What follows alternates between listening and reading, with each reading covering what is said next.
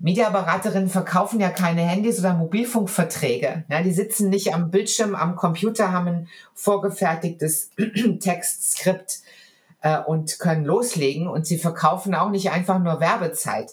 Ich finde, sie sind Problemlöserinnen. Sie repräsentieren mindestens eine Gattung, meistens sogar mehrere. Ihr Unternehmen, ihr Sender, dessen Programm.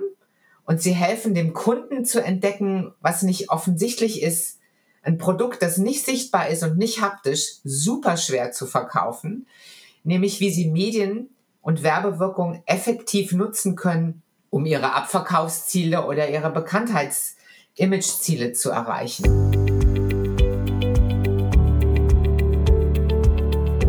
Der Spotcast. Radiowerbung, Mediaberatung, Audiomarketing. Perspektiven und Positionen zur Radiobranche aus dem Hause Broadcast Future. In dieser Folge geht es viel um Weiterbildung in der Mediaberatung. Dieses Thema ist nicht nur für alle relevant, die ganz konkret täglich Werbung verkaufen und Kunden beraten, es ist auch äußerst wichtig für deren Arbeitgeber. Mein Gast ist Beate Appel. Sie kennt sich sowohl in der Radiobranche als auch im Bildungssektor ganz hervorragend aus. Mein Name ist Peter Fürmetz. Danke, dass du dabei bist beim Spotcast von Broadcast Future.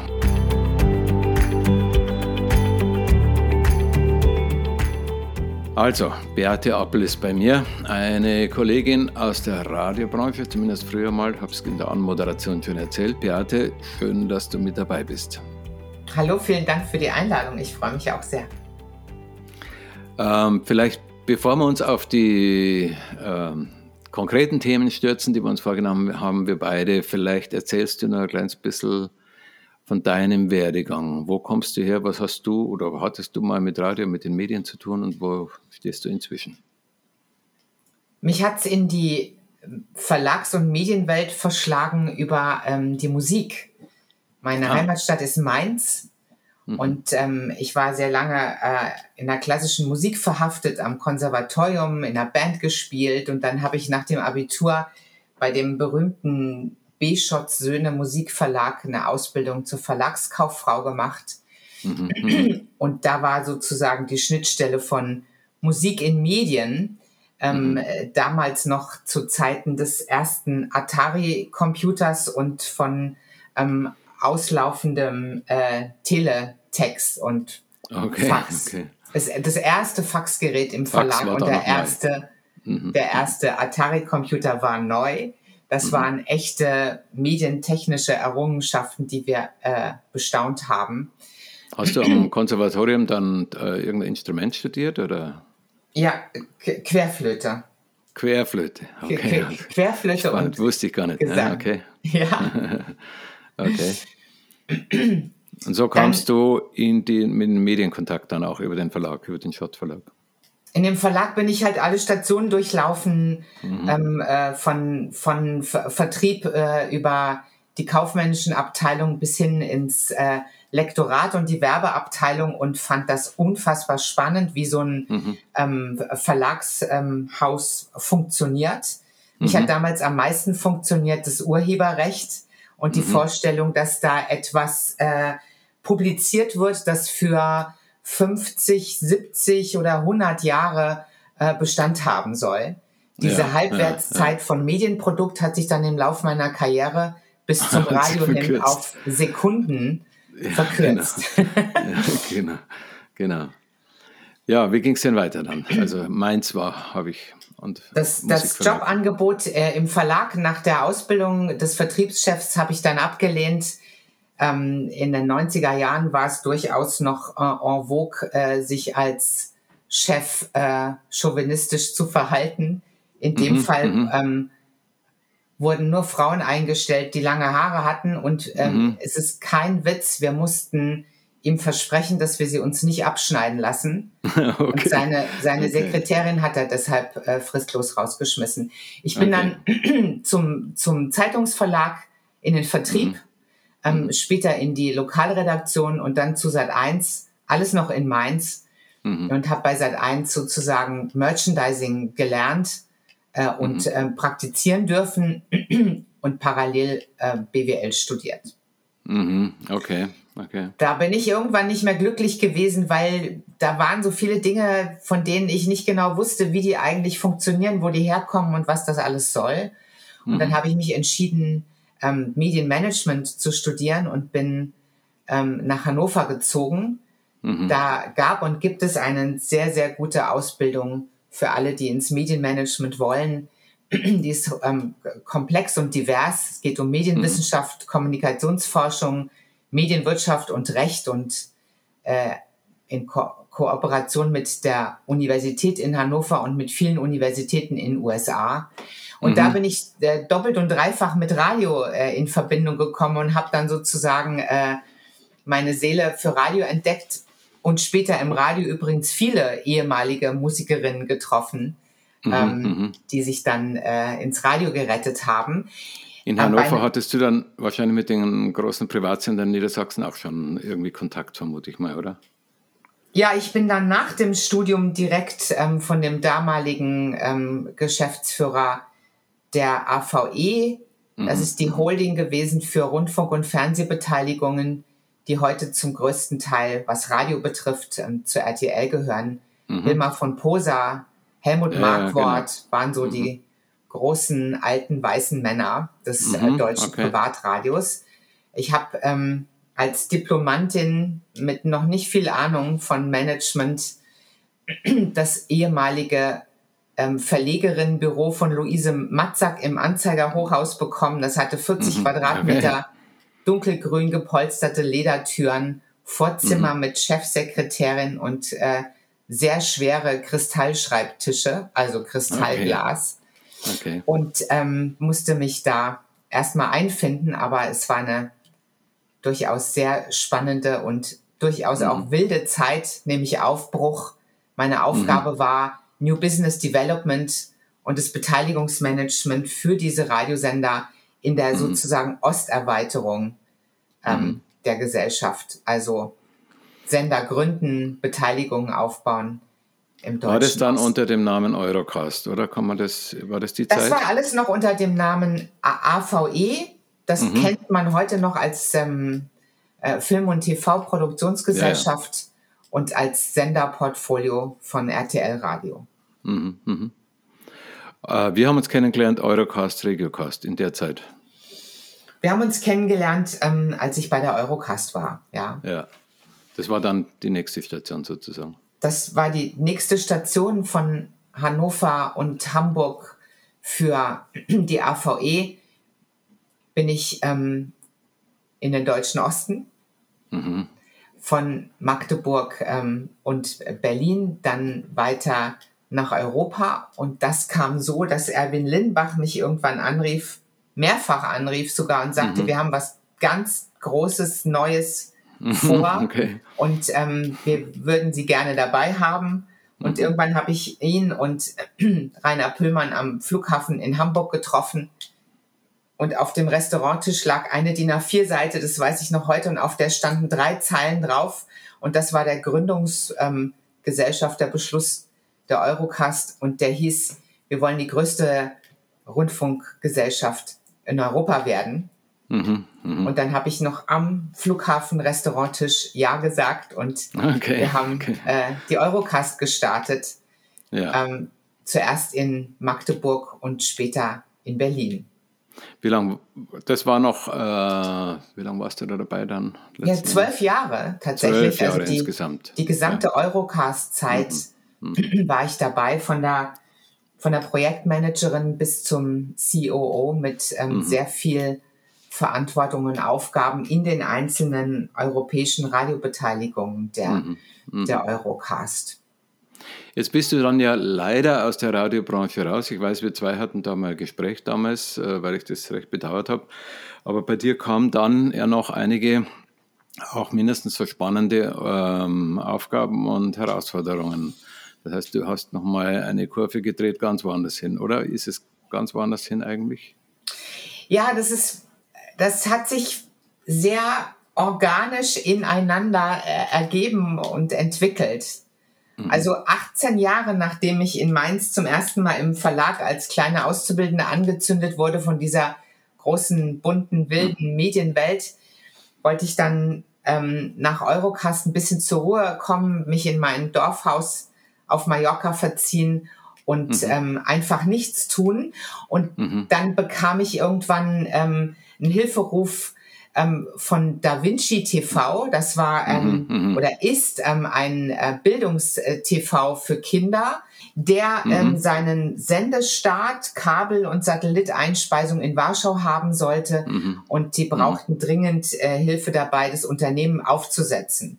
Und das war ah, so mein Kristallisationspunkt, nämlich Medienmanagement auf der einen Seite, ähm, mhm. Organisationsentwicklung, was auch mhm. ein großer Teil der Aufgabe war bei der Eurocast für die mhm. Sender, an denen sich die Eurocast beteiligt hat. Auf der anderen Seite und ähm, Projektmanagement, ähm, sozusagen Strukturen aufzusetzen, ähm, Menschen zu finden, sie in die richtigen Positionen zu bringen, das zu befähigen, bis hin zu äh, äh, wo, wo, kommt eigentlich der Vertrag her für die Satelliteneinspeisung und ähm, mhm. wer mhm. bestellt das Material. Also ähm, von ähm, Turnaround und Change Management bis hin zu General Management und äh, Organisation.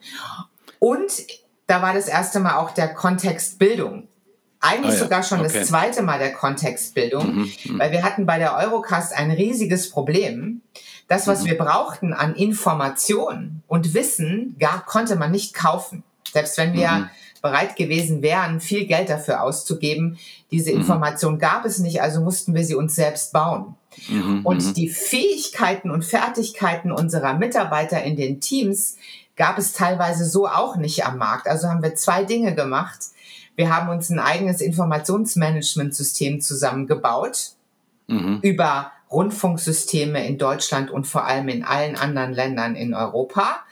Und mhm. wir haben eine eigene Managementakademie zusammen gegründet. Mhm. mhm. Und die habe ich mit Klaus Vorbrot ja, genau. zusammen äh, okay. betrieben und mit vielen anderen. Es war ein sehr schönes, innovatives Projekt, das mhm. ähm, genau.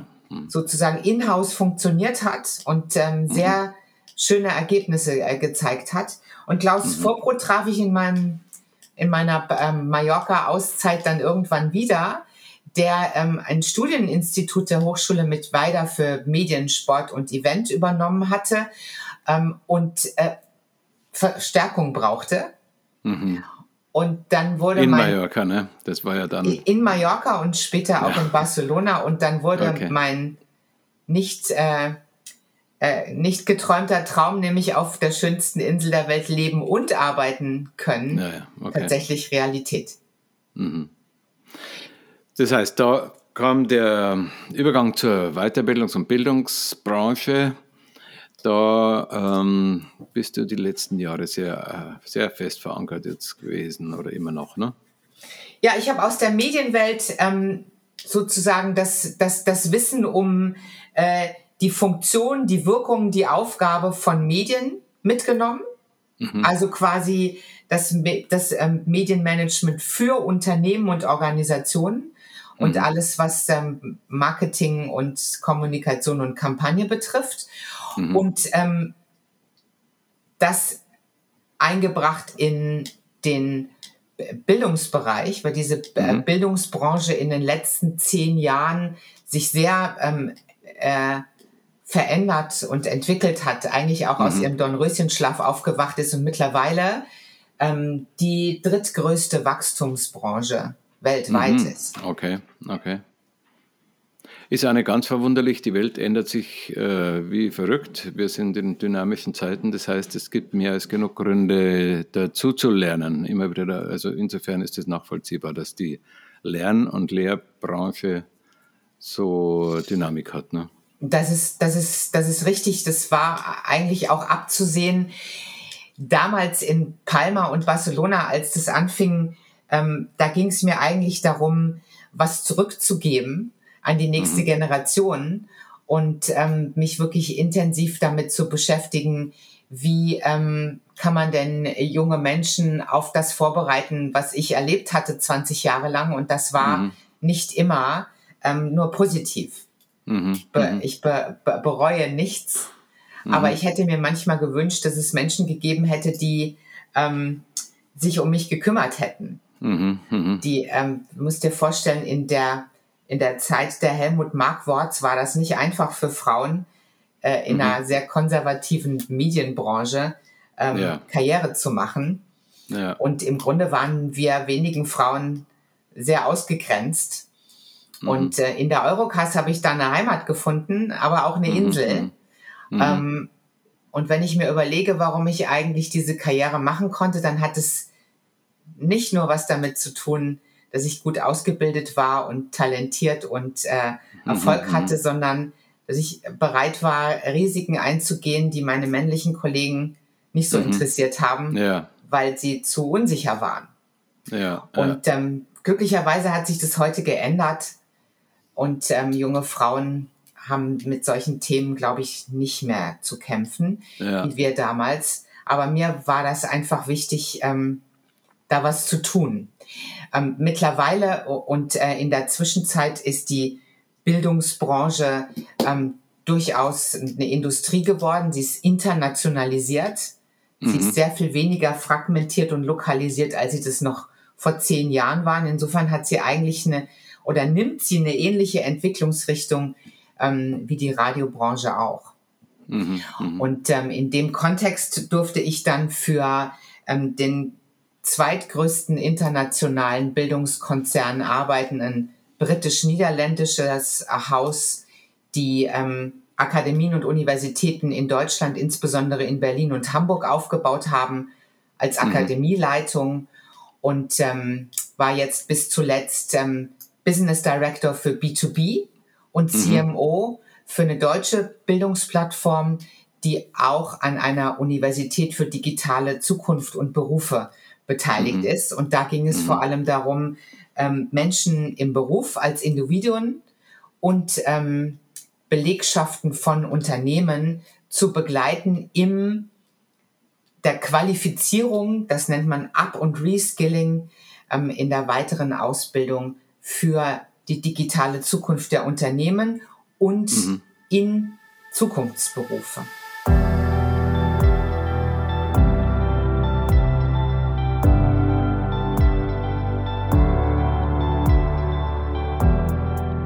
Beate Appel ist heute mein Gast. Sie weiß wie kaum jemand, dass gerade in der Medienbranche das Schlagwort vom lebenslangen Lernen alles andere ist als ein leeres Schlagwort.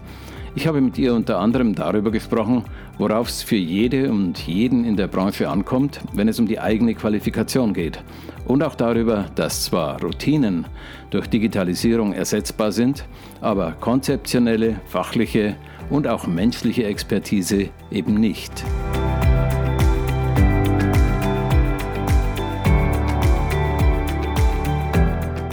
Jetzt hast du diese beiden Hintergründe, Medien zum einen, Weiterbildung zum anderen. Und wenn ich jetzt mal an die Leute denke, mit denen Broadcast Future daran zu tun hat, ähm, ich weiß, dass da eigentlich alle auch in einem ständigen Up- und Reskilling-Prozess sind. Zum, entweder weil sie Einsteiger sind, weil sie neu in der Branche sind und ähm, sich da erstmal einarbeiten oder weil sie eben schon länger dabei sind und auch diese Welt sich ja drastisch verändert und weiterentwickelt und dadurch das weitere Lernen auch ähm, sich anbietet und notwendig ist und ja auch Spaß macht.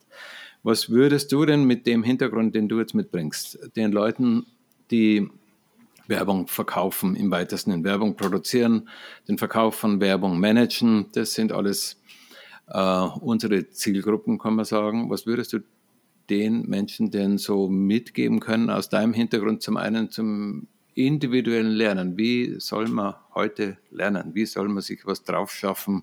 Wie soll man sich am Laufenden halten? Was, was bietet sich da an? Vor allem wach und aufgeschlossen bleiben. Bloß mhm. nicht in Routine abfallen.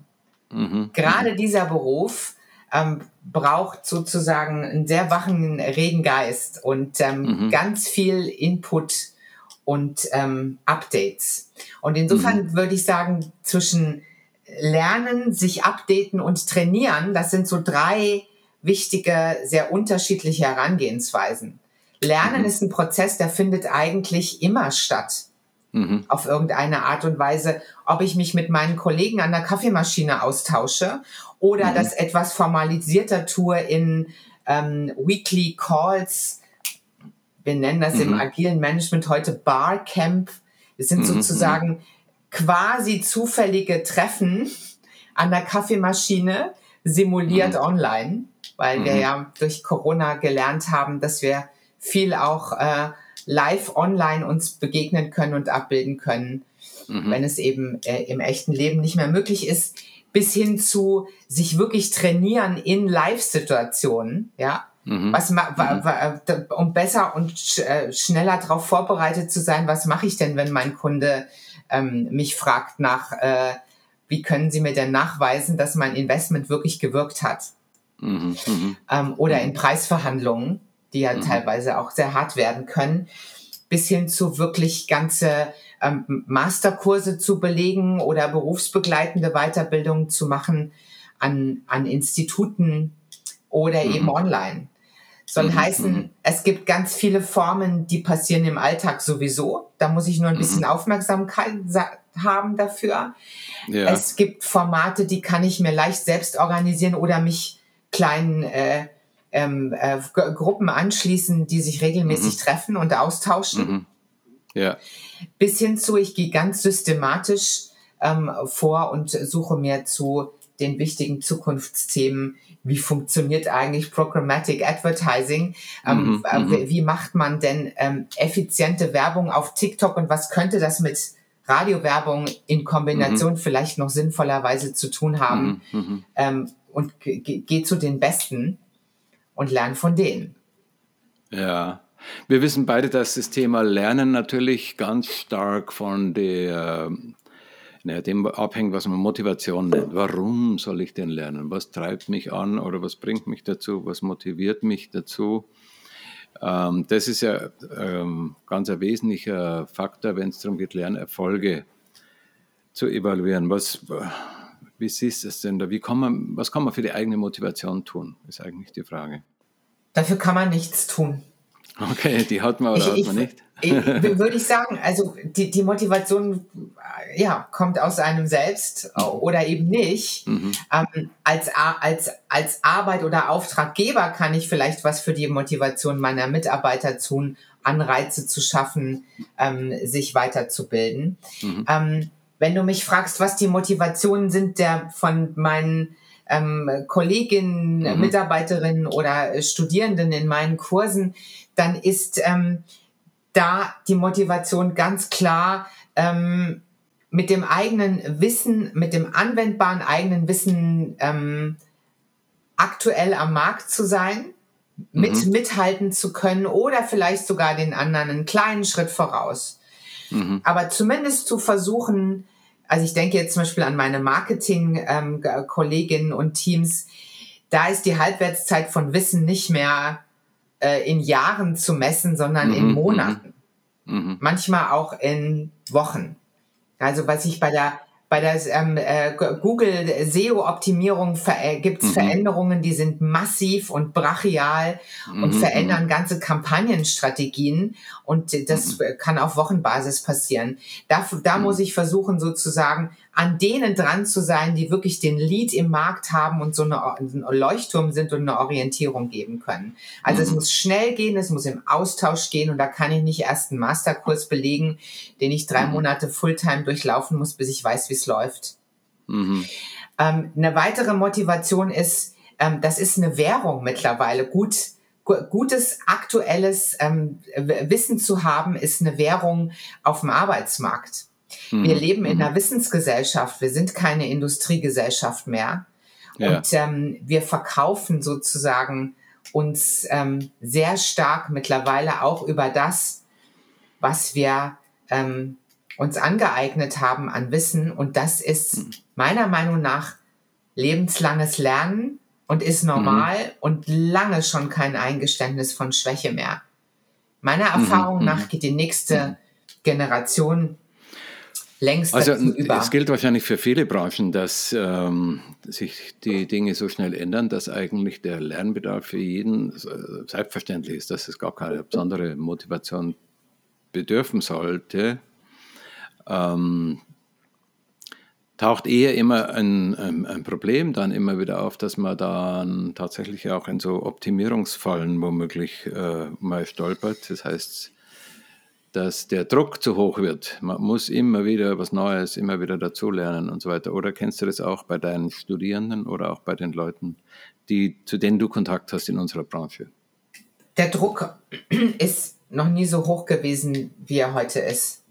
Mhm. Und das ist ein Leistungsdruck und ein Performance-Druck und mhm. ein Zeitdruck. Also mhm. sich das Wissen anzueignen in einem Studium oder in einer Ausbildung ähm, ist extrem gestaucht worden. Mhm. Und es gibt wenig ähm, äh, Entfaltungsspielraum.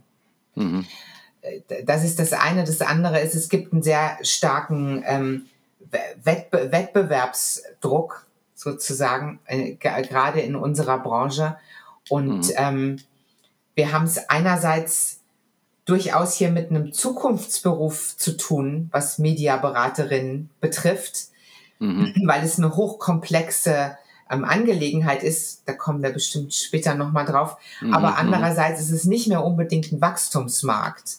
Und mhm. insofern kann ich mir vorstellen, dass ähm, wir es ja auch mit ähm, ja, äh, Unsicherheiten und Ängsten zu tun haben, was wird mit mir und meinem Arbeitgeber in Zukunft ja. sein. Lass uns doch über die Arbeitgeber gleich nochmal reden, äh, weil du vorher schon gesagt hast, ich kann als Arbeitgeber äh, meine Leute motivieren. Ich kann mich noch erinnern an den Sprenger, der ja Mythos Motivation mal geschrieben hat. Da hat er eigentlich eher gesagt, das geht nicht, sondern man kann nur demotivieren. Mhm. Aber tatsächlich, was könntest du denn aus dem, was du jetzt, du hast ja mit einigen großen Firmen auch zu tun gehabt, um deren Weiterbildungsportale zu organisieren. Mhm.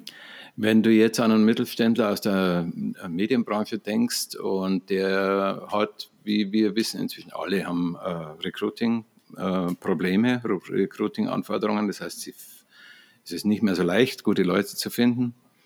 Äh, und das Thema Weiterbildung gehört wahrscheinlich in jedem ähm, Einstellungsgespräch mit dazu, in der Form, dass die Leute gern wissen wollen, was ist denn geboten in dem Laden, wenn ich da anheuere. Ne? Ähm, was würdest du den Arbeitgebern, was würdest du Unternehmen äh, raten zum Thema Weiterbildung? Also wir haben mit ähm, äh, Kunden gearbeitet wie Bosch und ähm, Lidl und die Bahn und VW und äh, ZF, mhm. Es ist ein weltweit ja, ja, größter Zulieferer mhm. und so weiter. Und ich würde sagen, in Bezug auf die Notwendigkeit von ähm, Weiterbildung, Up- und Reskilling im Unternehmen gibt es eigentlich keinen Unterschied zwischen großen Konzernen äh, und mhm. ähm, den Medienunternehmen, über die wir hier gerade sprechen. Mhm. Und das hat damit zu tun, dass Berufe der Zukunft werden überall sozusagen benötigt und stecken überall drin. Und da mhm, geht es um mhm. eine stark steigende Nachfrage nach interaktiven und analytischen Tätigkeiten. Mhm, mh. Das ist immer so ein bisschen als Soft Facts früher vernachlässigt worden. Heute wissen mhm. wir, Routine-Tätigkeiten sind gut ersetzbar durch Schlüsseltechnologien der Digitalisierung ähm, Robotik, ähm, mhm. äh, in der Digitalisierung und so weiter. Das heißt, wir haben einen steigenden Bedarf an konzeptioneller und fachlicher Expertise und nach hoher ähm, Spezialisierung der Mitarbeiterinnen. Das und ich denke auch der, der Umgang unter Menschen, Empathie und so weiter, sind ja auch äh, ähm, Qualifikationen im weitesten Sinn, wenn man so will, dann wird ja auch so schnell keine Maschine, keine KI, kein Roboter ähm, uns nachmachen oder sogar besser machen.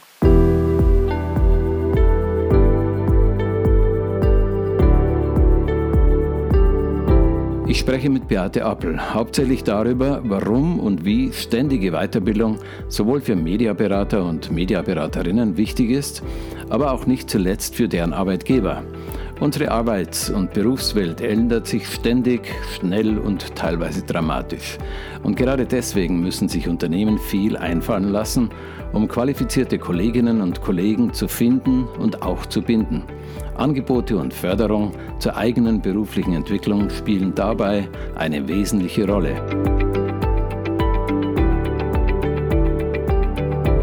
welche, welche Ansprüche haben denn junge Leute, äh, die sich da bewerben heutzutage an ihre zukünftigen Arbeitgeber in Sachen Weiterbildung? Was erwarten die denn oder was ist denn, denn überhaupt wichtig? Denen ist wichtig, dass das, was sie selbst leisten und aufbringen an Weiterbildung, ähm, äh, wertgeschätzt wird. Und das ist eine Menge.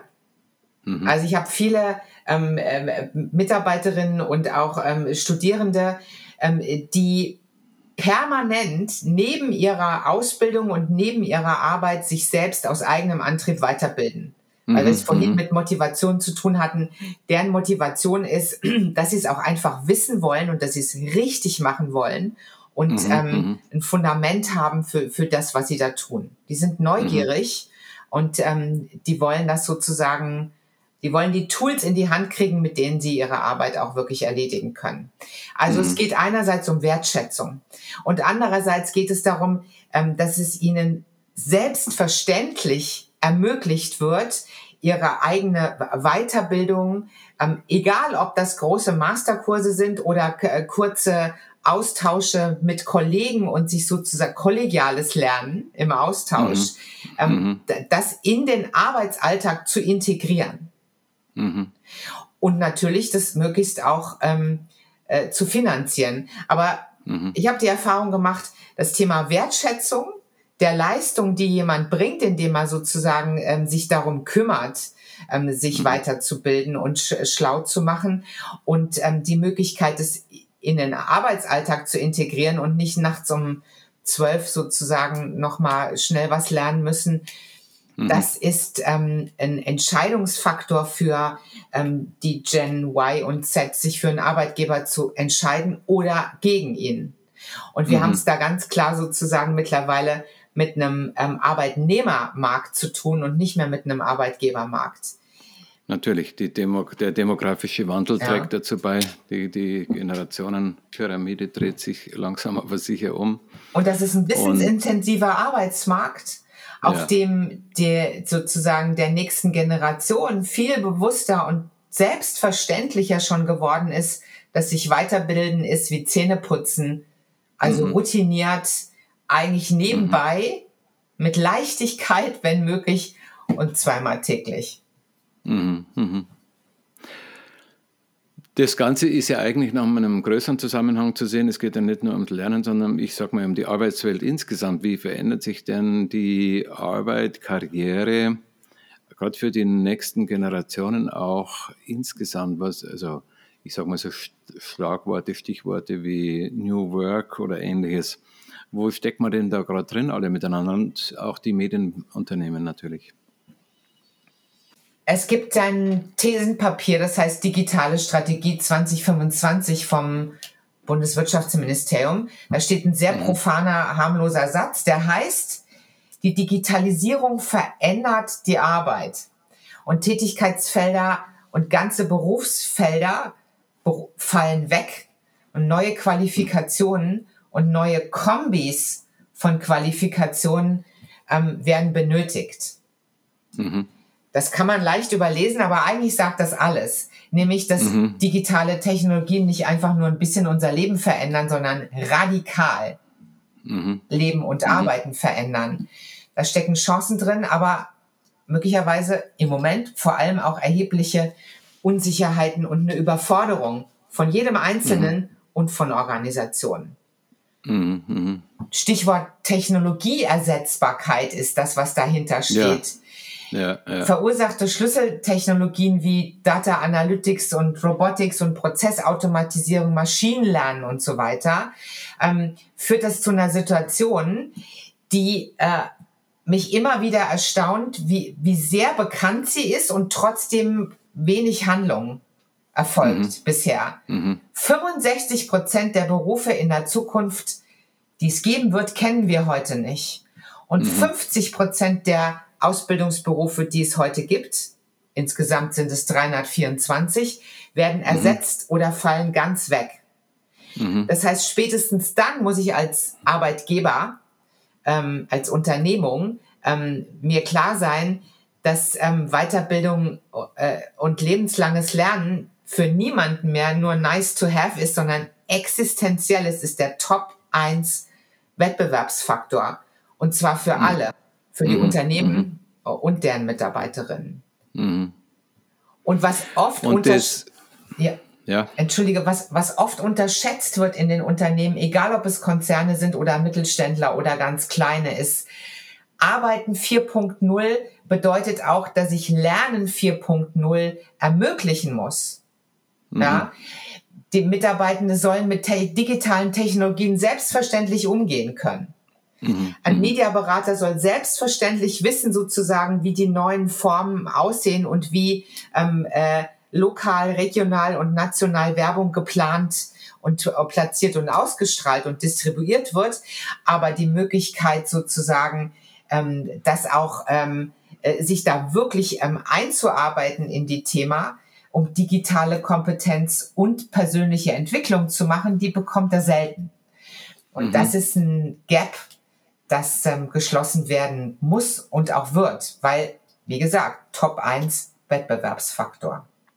Das mag ein Gap sein, aber wie so oft oder wie fast immer gibt es ja, ist es ja gleichzeitig eine Chance für diejenigen, die es tun. Also jetzt unter den Unternehmen meine ich, ne? Diejenigen, die da wirklich aktiv sind und den ihren Leuten was bieten, die haben da noch eine Möglichkeit, die Nase vorn zu haben, ne? denke ich mir. Wenn man jetzt Korrekt. ganz konkret mal auf unsere Branche bezieht, das, was du gerade sagst, äh, Mediaberatung, das heißt Leute, die Werbung konzipieren, planen, verkaufen, die also auch ähm, Kommunikationsprozesse ihrer Kunden verstehen können müssen und mitgestalten, dabei beraten können müssen. Oder auch die äh, Chefs von denjenigen, das heißt die Leute, die eine Verkaufsmannschaft zu organisieren und zu leiten haben. Ähm, wo geht's hin aus deiner Sicht mit dieser Zunft? Wo geht's, was, was wird sich da tun? Kannst du in die Glaskugel schauen und sagen, was, wie wird sich der Job verändern, wie wird sich die Branche, wie werden sich Verkaufsabteilungen auch weiterentwickeln in der Medienwelt? Meine These ist, dass der Mediaberaterin-Job mhm. ähm, überhaupt ähm, Vertrieb und Verkaufen und Beraten in Medien ähm, dramatisch unterschätzt ist und mhm. dass er wirklich Aufwertung und Anerkennung verdient, längst. Mhm. mhm. Warum? Wie, wie kommst du dazu? Das, äh, zum einen, weil das Berufsbild des Mediaberaters, Mediaberaterin offiziell gar nicht existiert. Es gibt 324 Ausbildungsberufe in Deutschland. Mhm. Darunter findet sich kein Mediaberater. Und bei der Bundesagentur für Arbeit sind insgesamt 18.000 Berufsbilder erfasst, systematisch. Mhm. Auch da findet sich nichts mit Mediaberatung oder ähnliches. Mhm. Das ist eigentlich mhm. kaum vorstellbar. Mhm. Zum Zweiten sind Jobs der Zukunft die, die Interaktion mit Menschen, Empathie und analytisches Denken erfordern, weil mhm. diese Tätigkeiten nur sehr gering automatisierbar und von Maschinen ersetzbar sind. Mhm. Ein erfolgreicher Verkäufer, eine erfolgreiche Verkäuferin ist doch genau das, nämlich virtuos mhm. in Analyse, Interaktion und Empathie. Mhm. Das habe ich mir auch nicht selbst ausgedacht. Es gibt eine sehr gute Studie von Deloitte zu Zukunftsberufen. Und die ähm, haben rausgearbeitet, dass die entscheidenden Aufgaben, die einen Job zukunftsfähig sein lassen, sind mhm. Forschung, Analyse, Evaluation, Planung, Design, Interpretation, Verhandlung, Interessensvertretung, mhm. Organisation, Verkauf und Einkauf, Werbung, Unterhaltung, Präsentation und Management. Mhm. Eine ganze Menge. Ja, da sind ja, genau. Das ist eigentlich, da ist viel drin von dem, was wir sowieso in unserem Job Korrekt. zu machen haben. Ne? Das alles kann und macht eine gute Mediaberatung aus. Mhm. Und das wird sich, wenn ich in meine Glaskugel gucke, in Zukunft nicht ändern, sondern eher mehr nachgefragt sein als jemals zuvor. Mhm. Mediaberaterinnen verkaufen ja keine Handys oder Mobilfunkverträge. Ja, die sitzen nicht mhm. am Bildschirm, am Computer, haben ein vorgefertigtes Textskript äh, und können loslegen. Und sie verkaufen auch nicht einfach nur Werbezeit. Ich finde, mhm. sie sind Problemlöserinnen. Sie mhm. repräsentieren mindestens eine Gattung, meistens sogar mehrere. Mhm. Mhm. Ihr Unternehmen, Ihr Sender, dessen Programm und Sie helfen dem Kunden zu entdecken, was nicht offensichtlich ist. Ein Produkt, das nicht sichtbar ist und nicht haptisch, super schwer zu verkaufen, nämlich wie mhm. Sie Medien und Werbewirkung effektiv nutzen können, um Ihre Abverkaufsziele oder Ihre Bekanntheits-Image-Ziele zu erreichen. Mhm.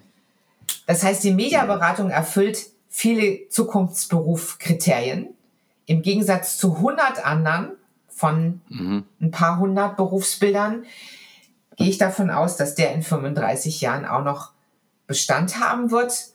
Man kann sagen, er wird nicht ersetzt werden, weil er hauptsächlich aus analytisch und interaktiven Arbeiten besteht, weil mhm. es sehr niedriger Anteil von Routine hat, mhm. Empathiefähigkeit erfordert.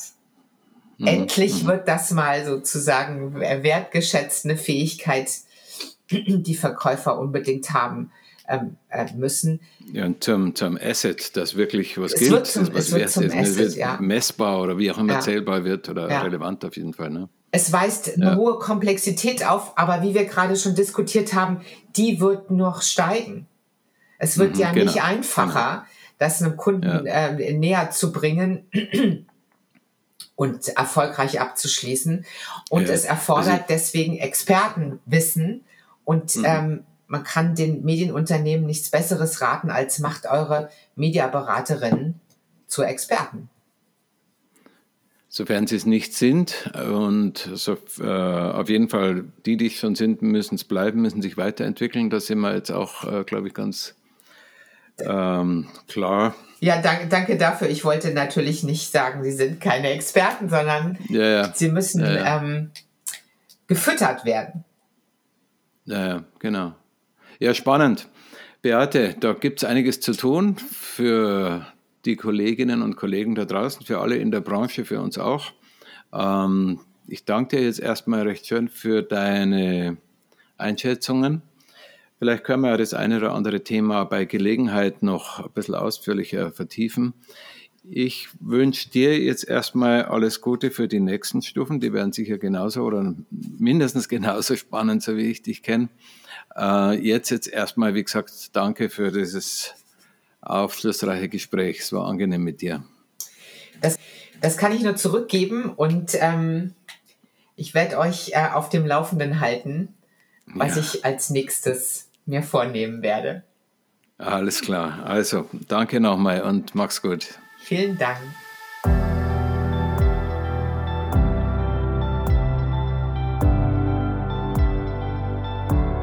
Meine Gesprächspartnerin heute war Beate Appel. Wer Kontakt mit ihr aufnehmen will, findet den entsprechenden Link in den Show Notes.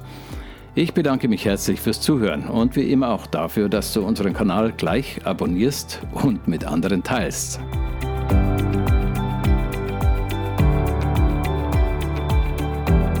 Das war der Spotcast, eine Produktion von Broadcast Future. Broadcast Future ist für alle da, die Radiowerbung verkaufen oder produzieren aber auch für alle, die mit Medien und Marketing zu tun haben. Broadcast Future. Ideen, Märkte, Motivation.